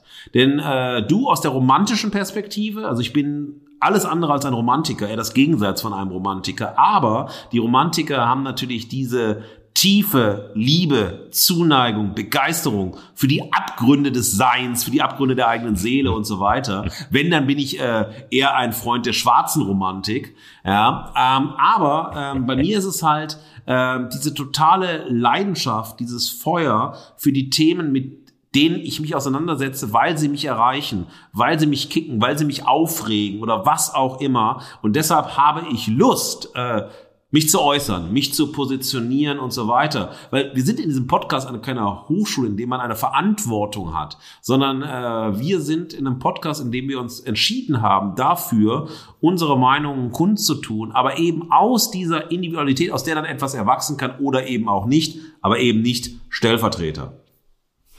Nun gut, also dann muss ich das da, da, Veto Veto Feedback dir geben. Ähm, wenn du das die, Lesart, um, um die geht es richtig, dann äh, lass mich auf das Wort Platzhalter vielleicht ähm, einlenken. Mir ging es nicht darum, dass wir in unseren Meinungen oder Haltungen Stellvertreter sind, auf gar keinen Fall. Ich meinte, dass wir eine Diskussion aufmachen, die wir uns wünschen, von der wir mehr sehen wollen, dass wir hier einen mit unseren hochindividuellen Meinungen ähm, und zugespitzten Thesen einen Diskurs aufmachen, von dem wir, glaube ich, uns wünschen, mehr zu sehen und der ja bestenfalls eben wie in diesem Veto-Format weitergetragen werden soll. So ja. muss man das verstehen. Ich meinte nicht, dass wir in irgendeiner Form für eine breite Masse oder für irgendjemanden hier stellvertretend uns äußern. Auf gar keinen Fall. Genau, weil das ist bei vielen sozusagen eine auch wiederum die Selbstlegitimation, ähm, so dass man sagt, wir haben sozusagen das richtige Bewusstsein. Wir haben nicht nur sozusagen den Erfolg, wir haben auch das richtige Bewusstsein. Wir sprechen für äh, eine bestimmte Gruppe von Menschen und deren Perspektive ist so wichtig, dass ihr euch die aneignet und so weiter. All das machen wir eben nicht und das finde ich sozusagen das, äh, was mich so begeistert auch an unserem äh, Podcast, warum ich so große Lust habe, Fugengold jede Woche zu machen. Ähm, einfach sozusagen das als ein öffentliches Labor zu sehen für Probebohrungen in die Gegenwart, um zu sehen, was passiert, wenn man in diese Richtung bohrt und nicht in eine andere.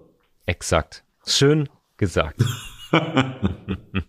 Liebe Fugis, alle guten Dinge sind drei. Wir möchten noch drei äh, Feedbacks, drei Vetos äh, präsentieren. Und zwar fangen wir an, auch das wiederum aus Gründen der Transparenz kann man das ganz offen nennen. Ähm, es ist Dominik Buch, der jetzt kommt, äh, bekannter Schauspieler, ähm, großer Musiker, ja. Äh, wer äh, Fan von Bochum ist, kommt an den großartigen Stadionsongs und Spieltagssongs von Dominik Buch nicht vorbei, Agenturbetreiber.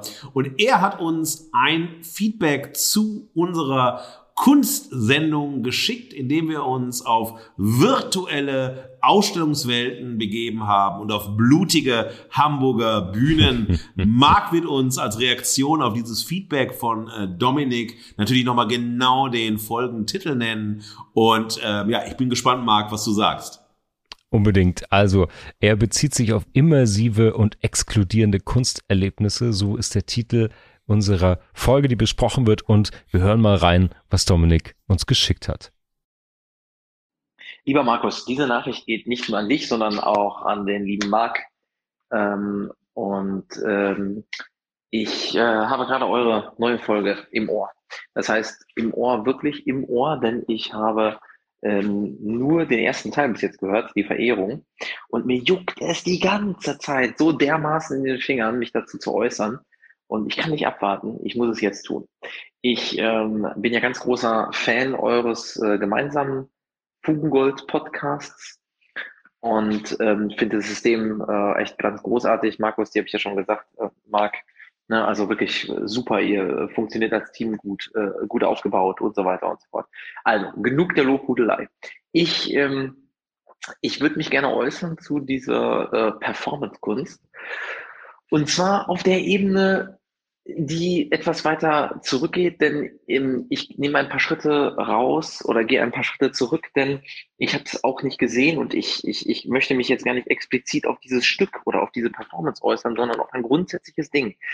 Ich bin einfach ultra gelangweilt davon, ähm, dass es im Jahr 2022 immer noch darum geht, ähm, auf eine Bühne zu gehen und ähm, äh, mit Pimmeln und äh, Spucken und Kacken und äh, Gewaltexzessen sozusagen zu schocken. Also erstmal ist es total dumm, dass das überhaupt noch schockt. Also beispielsweise jetzt eben dann Deutschlandfunk-Redakteure.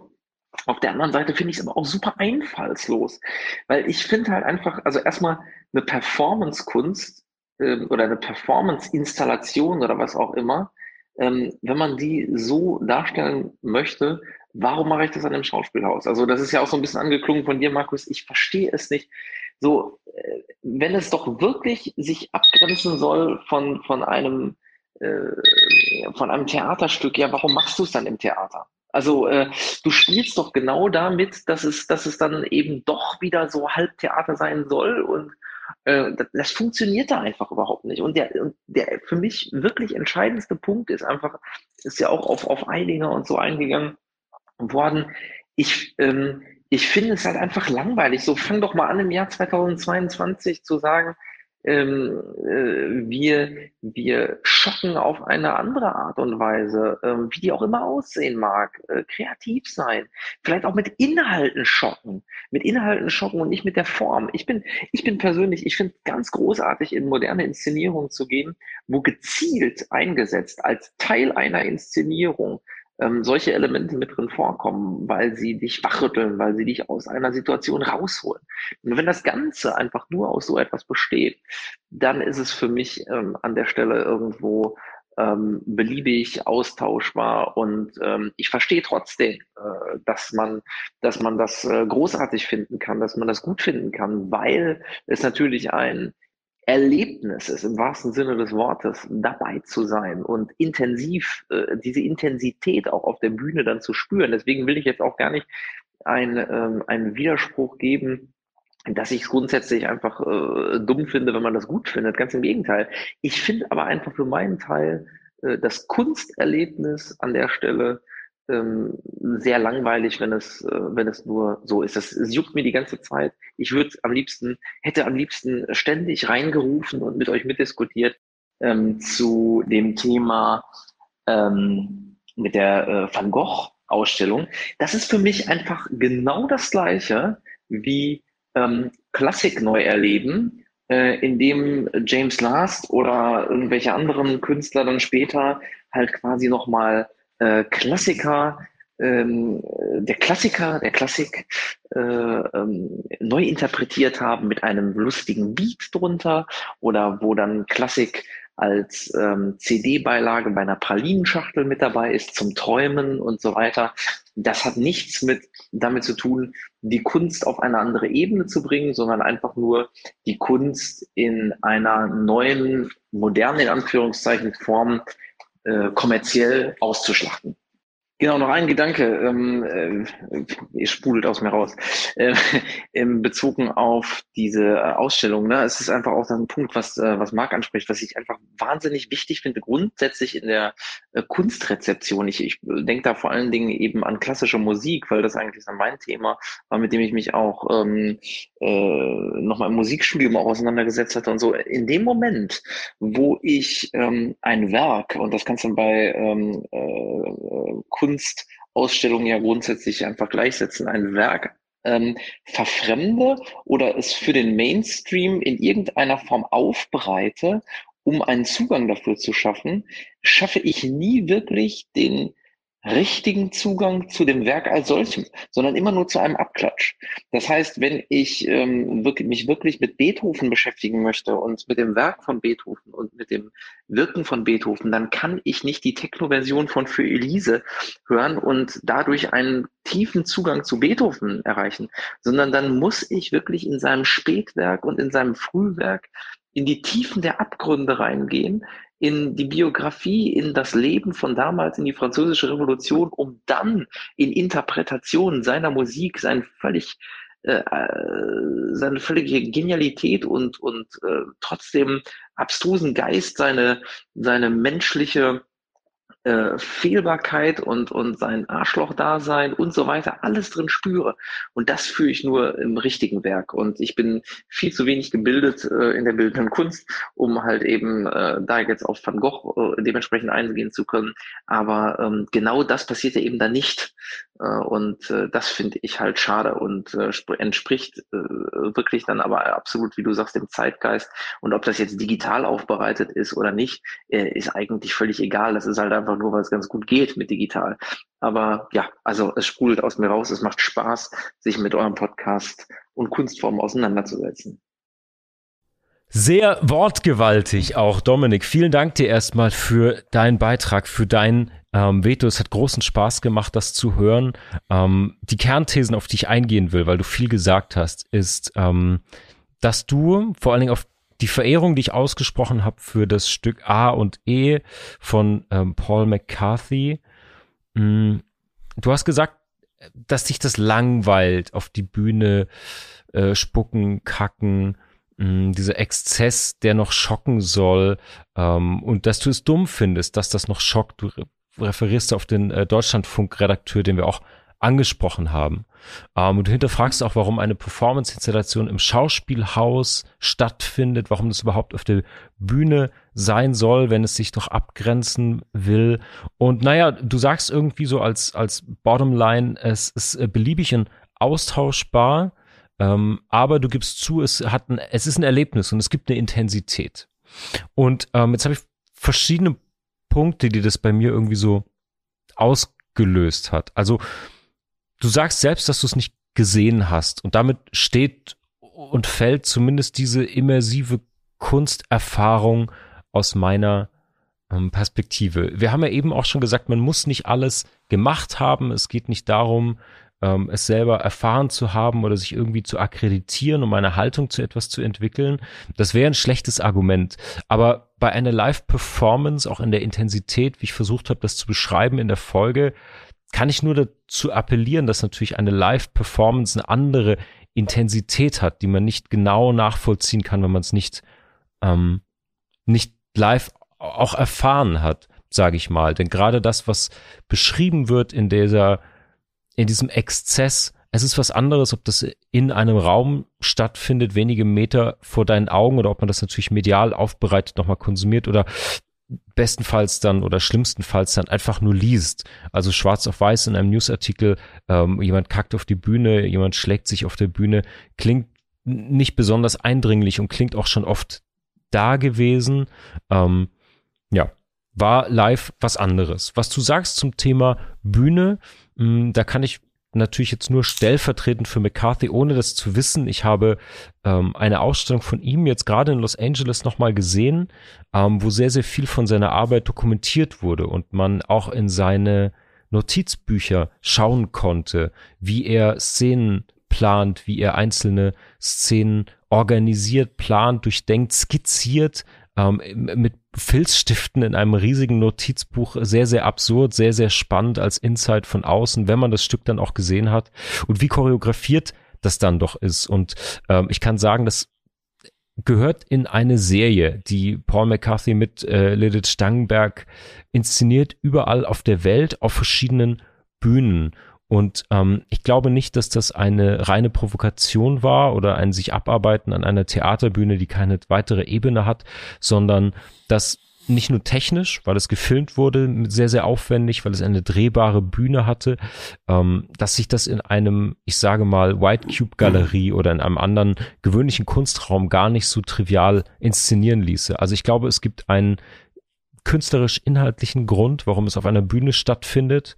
Mm, das wäre aus meiner Sicht jetzt zu vermessen, das hier zu beantworten, warum das stattfindet. Das hat man gespürt, das kann man auch erahnen in dem Werk selbst, wo es um Adolf und Eva oder Adam und Eva geht. Ähm, das hat schon einen guten Platz gehabt im Deutschen Schauspielhaus in Hamburg.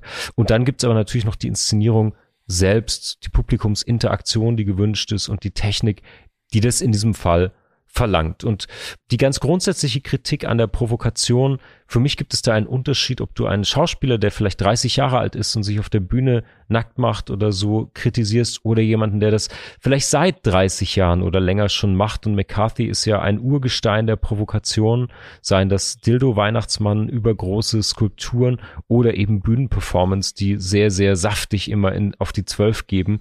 Ähm, insofern ist er natürlich ein bisschen mit Begründer oder zumindest Vorreiter dieser Art der Inszenierung. Und deswegen würde ich das in dem Fall von ihm auch anders lesen, ähm, weil er das auf jeden Fall mitgeprägt hat. Diesen Exzess und diese Provokation auch. Also soweit zur Einordnung. Ansonsten bin ich natürlich voll bei dir, freue mich auch sehr über das Veto und einen, einen kritischen Blick auf etwas, was im ersten Moment einfach durch Exzess ähm, provozieren möchte. Ja.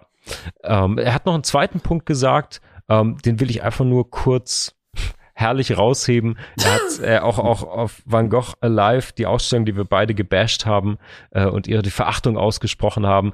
Ich fand's großartig, wie er das als Klassik-CD als Pralinenbeilage diesen Vergleich gezogen hat. Das fand ich sensationell ähm, und ja, natürlich sehr, sehr schlau gesagt, dass diese Zugänglichmachung für den Mainstream durch einen Remix oder einen Medienbruch äh, natürlich keinen Zugang zum Werk schafft, der nur durch eigentlich eine biografische und tiefe Auseinandersetzung mit dem Werk selbst am besten in Originalfassungen natürlich mit Sekundärliteratur möglich ist. Wenn auch natürlich nicht allen ähm, zeitlich oder intellektuell vielleicht zugänglich. Ja. Ja, Marc, ähm, auf der einen Seite bin ich total bei dir. Ähm, ich kann das total nachvollziehen, was du sagst und wie du es einordnest. Nochmal für die, apropos Einordnung, für die äh, Fugis natürlich haben wir auch unsere FreundInnen eingeladen äh, zum Veto, also Oliver Uschmann, äh, Freund äh, von uns, äh, Dominik Buch ebenso.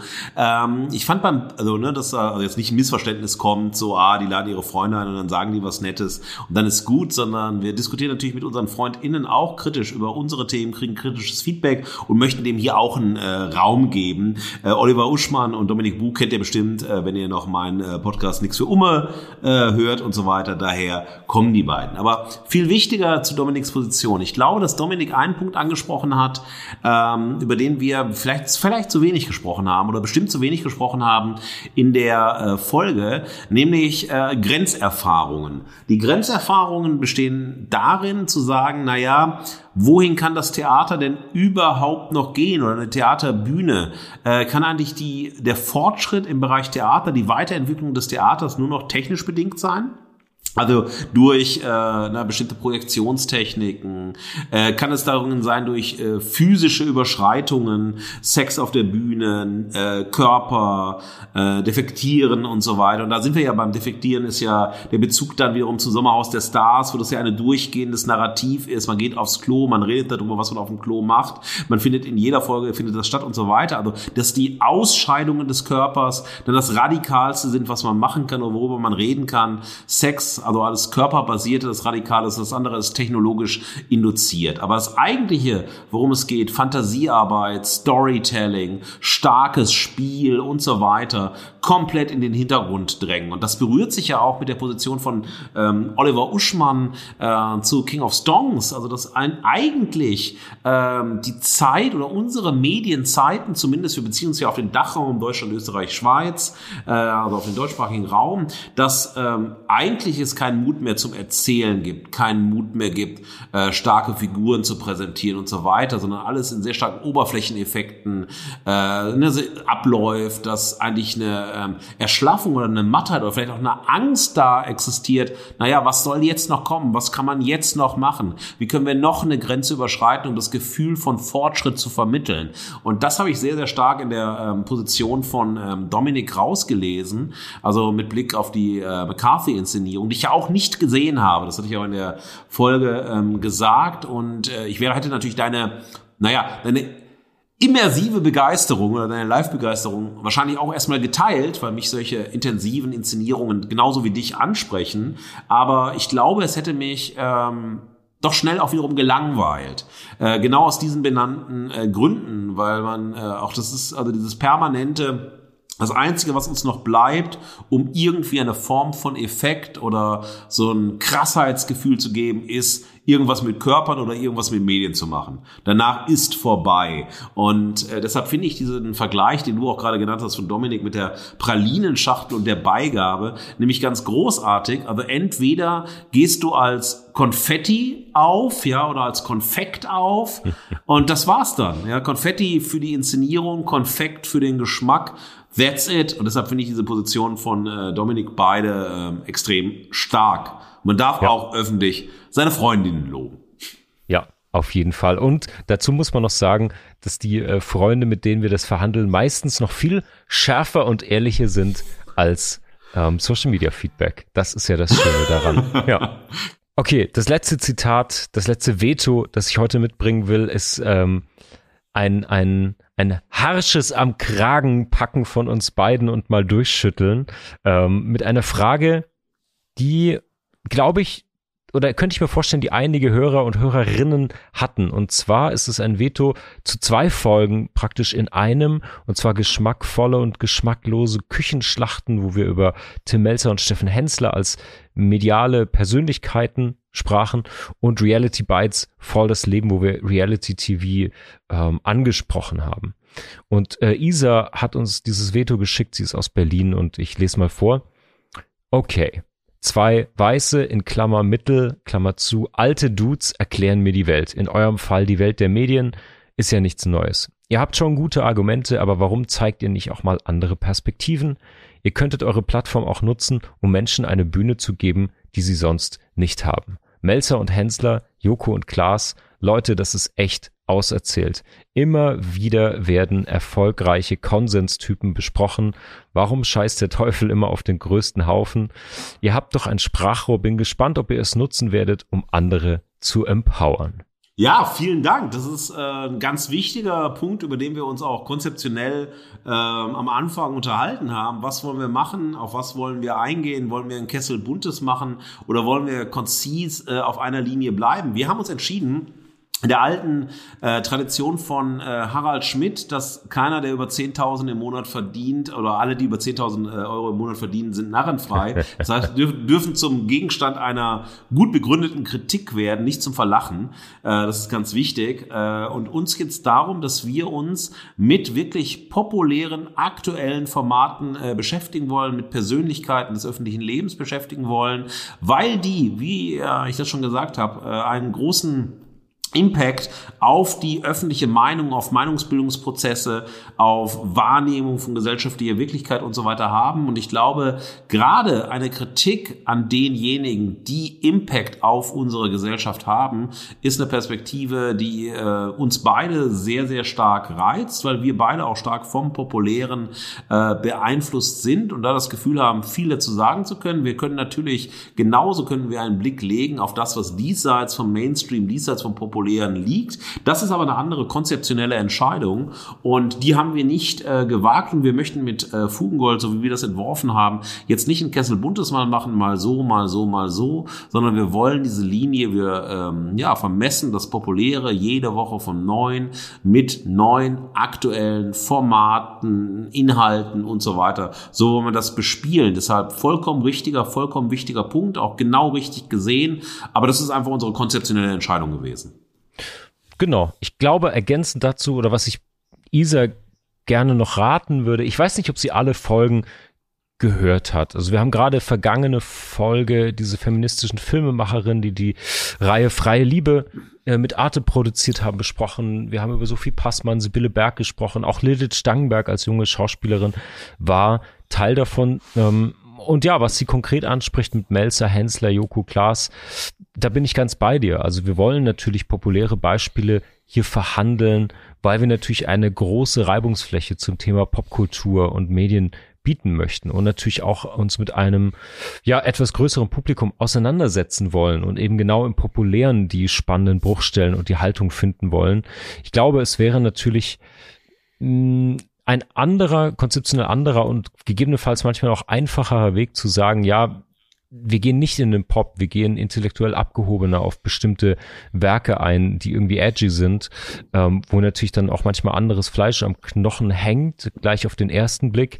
Aber das wäre, wie du schon richtig gesagt hast, ein anderes Konzept und für mich ehrlicherweise auch gar nicht so spannend, weil es eben nicht anschlussfähig ist und weil es eben nicht das ist, was im Zweifelsfall über Medien, Tageszeitungen und Newsticker gegebenenfalls fast das ganze Land bewegt und wo es sich genau deswegen lohnt, genauer hinzuschauen und ja. das Saftige zu finden. Ja. Genau, und, und ich finde auch, dass populäre, äh, prominente Personen eben nicht auserzählt sind. Man hat das Exakt. Gefühl, sie sind auserzählt und dadurch sind sie narrenfrei. Man schaut nicht mehr genau hin und sie sind so lange narrenfrei, bis es zum Skandal kommt oder ein vermeintlicher Tabubuch kommt oder man selbst weiß, na ja, man ist so abgenutzt, dass man irgendwie wieder was Krasses machen muss, um in den Fokus zu kommen. Und wenn man nur ins Sommerhaus der Stars oder ins Dschungelcamp geht, ja. äh, das sind aber nicht bei äh, den Persönlichkeiten, über die wir dann sprechen, aber ähm, genau das ist der Punkt. Und dann zu sagen, okay, wir schauen immer wieder genau hin, gerade bei denen, die populär sind, wo alle irgendwie eine Meinung haben oder denken, das sind sie. Aber in dem sozusagen festgesetzt sein, in einer Meinung,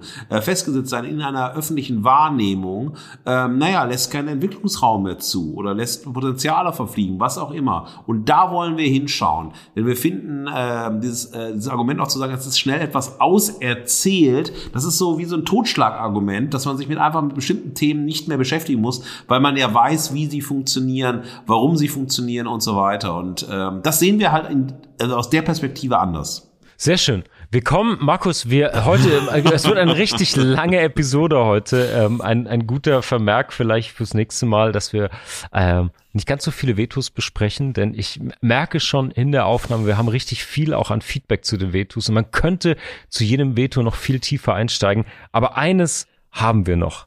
Eine tolle Sprachnachricht. Auf jeden Fall. Und die kam, das durfte auch gesagt werden, von Sarah. Sarah ist Kulturwissenschaftlerin, arbeitet auch an der äh, Universität. Wir sagen aber nicht wo. Ähm, und sie hat sich mit der äh, Episode Reality Bites voll das Leben beschäftigt und hat, das hat mir zum sehr viel Freude bereitet. Einige harte Hiebe auf deine Verehrung von Joko mhm. und Klaas gegeben. Ich habe diese Sprachnachricht gleich dreimal gehört, weil ich gesagt habe, so richtig. Das ist so richtig. Aber liebe Fugis, hört erstmal zu. Marc hat die Gnade der ersten Reaktion und dann lege ich nach. Mein Veto bezieht sich auf einen der Gründe für die Verehrung von Joko und Klaas in eurer Folge Reality Bites. Als Argument führtet ihr nämlich an, dass die Arbeit von Joko und Klaas insgesamt als eine kreative zu bezeichnen sei. Sie sei mutig, ja, vielleicht auch sogar wagemutig. Hier ging es insbesondere um den Podcast, wenn ich mich da richtig erinnere. Und dass sie auch den Bambi verdienten für ihr politisches Engagement, das sich vor allem, und damit komme ich zu meinem Vetopunkt, in den 15 Minuten gewonnener Primetime-Sendezeit zeige. Dort geht es so euer Podcast, um wichtige Themen. Ohne jetzt auf die Bedeutsamkeit der Themen der einzelnen Sendungen eingehen zu wollen, habe ich eine andere Perspektive auf das 15-Minuten-Format. Dies liegt neben der Auswahl mancher der Themen, die ich so als gar nicht wagemutig und bisher im Diskurs vernachlässigte bezeichnen würde, vor allem in der ästhetischen Ausgestaltung der Sendung.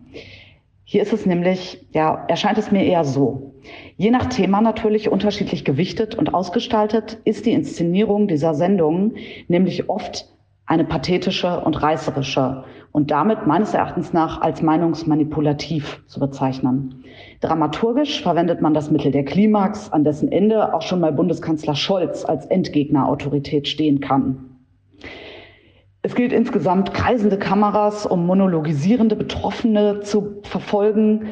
Es gilt, tragende, stille Musik hören zu müssen, die die Ernsthaftigkeit des Themas unterstreichen soll oder auch unheimliche Settings und bedrohlichen Musikeinsatz zu entdecken, so etwa in der Folge zur sexuellen Gewalterfahrung von Frauen.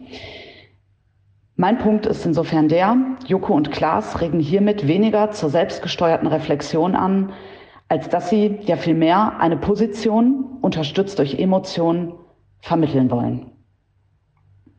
An dieser Stelle würde mich eure Meinung interessieren. Ah, herrlich, herrlich, herrlich. Ein verbaler Arschtritt. Ähm, sehr schön, sehr schön. Danke, Sarah, für das Veto. Ähm, eine sehr aufmerksame Zuhörerin und ein sehr, sehr schlaues, sehr schlau beobachtetes Veto. Also erstmal vielen Dank dafür. Ähm, ja, was, was sagt man dazu, ohne sich zu verteidigen? Denn es geht hier nicht um eine Verteidigung, sondern es geht ja darum, ähm, einzuordnen, was man an Verehrung gefunden hat. Also vielleicht, um das kurz aufzuräumen, worauf will ich mich beziehen? Ähm, es steht im Raum, dass ich für kreativ und mutig das hielt, was Joko und Cluster machen. Ähm, das ist genau richtig. Dafür haben sie auch Verehrung erhalten. Ähm, genauer gesagt, äh, einerseits dafür, dass sie ähm, dass die Formate, die sie bespielen, crossmedial, also sozusagen auf Medienmacherebene innovativ nutzen. Es ging um die Verknüpfung von Podcasts und Live-Shows und Live-Events. Ähm, und auf der anderen Seite ging es darum, dass sie selbst mh, sozusagen kreative Innovationen schaffen, weil sie Shows selbst skripten und dort politische Themen anpacken. Ähm, wie auch in der Folge schon gesagt, das muss man natürlich einschränkend sehen, denn wir kümmern uns natürlich um den Bereich Reality TV. Es geht nicht uneingeschränkt darum, was wir für politisch gutes Engagement halten oder ein soziales gutes Statement, sondern du hast ja hart vorgelegt, gesagt, hey, diese Folge dreht sich um Reality TV, wir verachten das Sommerhaus. Was gibt es denn zu verehren? Ähm, Habe ich, glaube ich, auch so eingeflogen, dass das gar nicht so einfach war. Mm, und ja, also was du gesagt hast, Sarah, ist sehr, sehr schlau und gut beobachtet, weil du hast vor allem eine Kritik an der ästhetischen Ausgestaltung geliefert und du sagst, durch eine reißerische Inszenierung, durch Dramaturgie, Musik, Licht und so, sind die beiden eher meinungsmanipulativ unterwegs. Und da, das habe ich, da habe ich eine Weile drüber nachgedacht, weil das natürlich auch ein Vorwurf ist. Ich habe überlegt, Markus, ob der auch für Fugengold tragen oder greifen würde, weil wir ja auch nicht neutral berichten, sondern eine Haltung haben, die wir hier vortragen.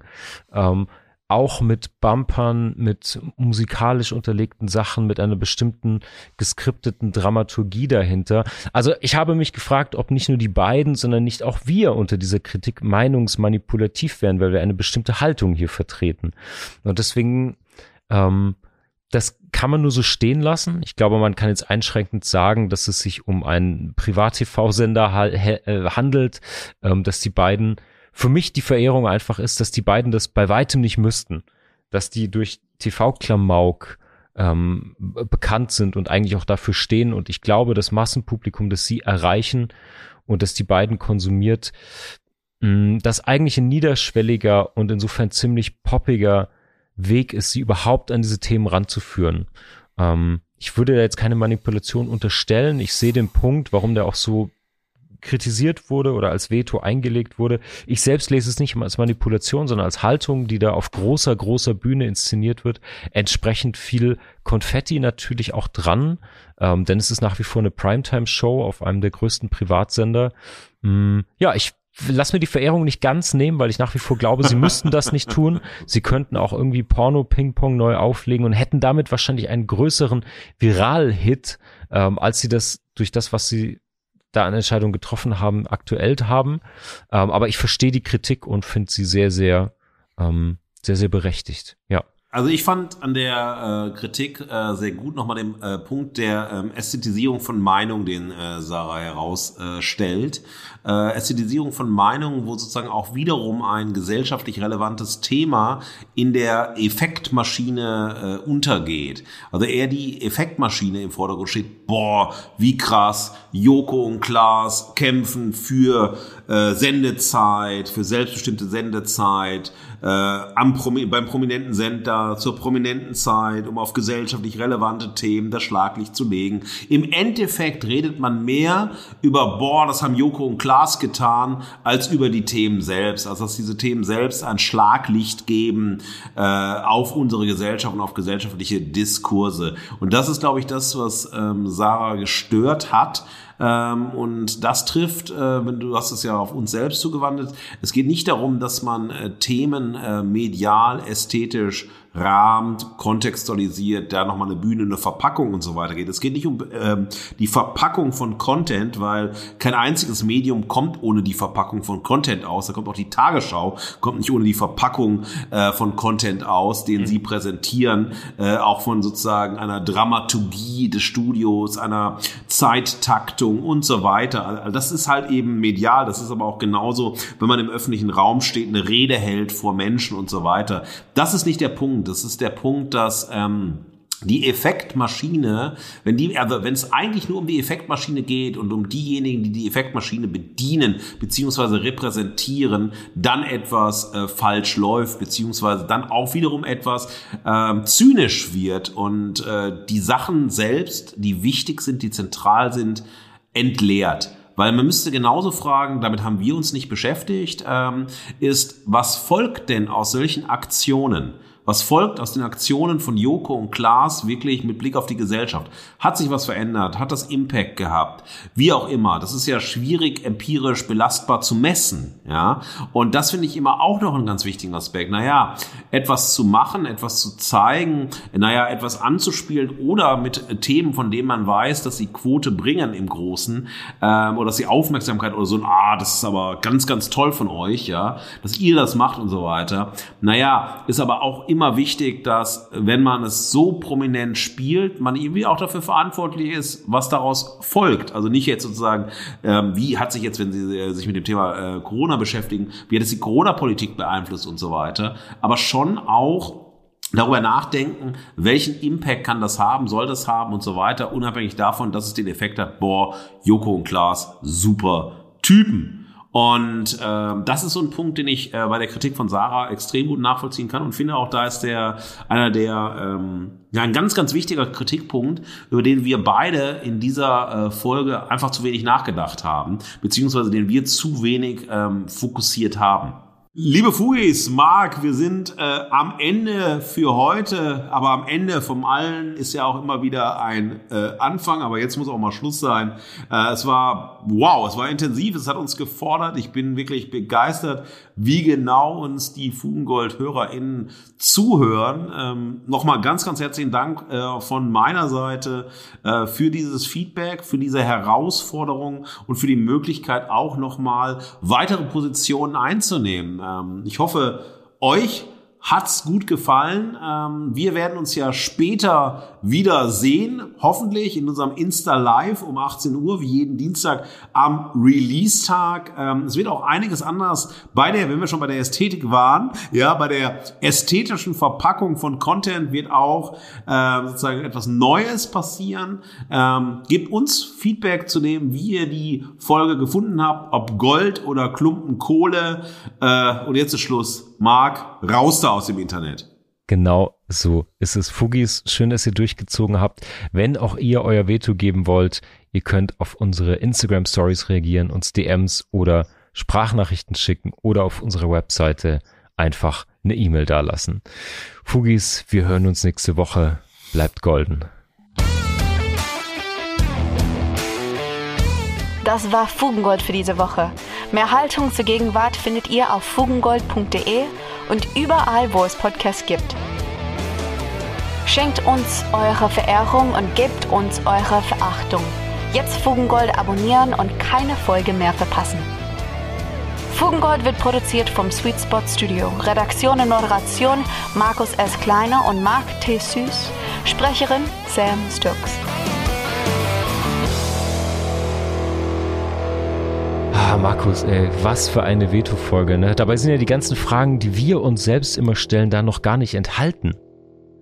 Ja, pff, extrem. Also ich habe mir heute schon wieder gedacht, so, wir, wir können ja nicht Lehrzeit erzählen, boah, das war schlau, das war interessant und so weiter. Das ist total oberlehrermäßig. Ich würde Veto gegen unsere Verpackung und Bewertungskultur ja. geben. Das dürfen wir nie wieder machen, ey. Das ist so furchtbar. Das ist so, boah, ich habe Gänsehaut vor Schlechtigkeit. Äh, boah, Mann, ich hoffe, das Easter Egg hört jetzt niemand, aber äh, vielleicht doch. Und wir geloben wirklich, wenn das jemand hört, Besserung. Wir werden nichts mehr für äh, schlau, stark, interessant und so weiter. Solche Bewertungen streichen wir, oder? Das würde ich definitiv sagen. In Zukunft gibt es nur noch richtig hartes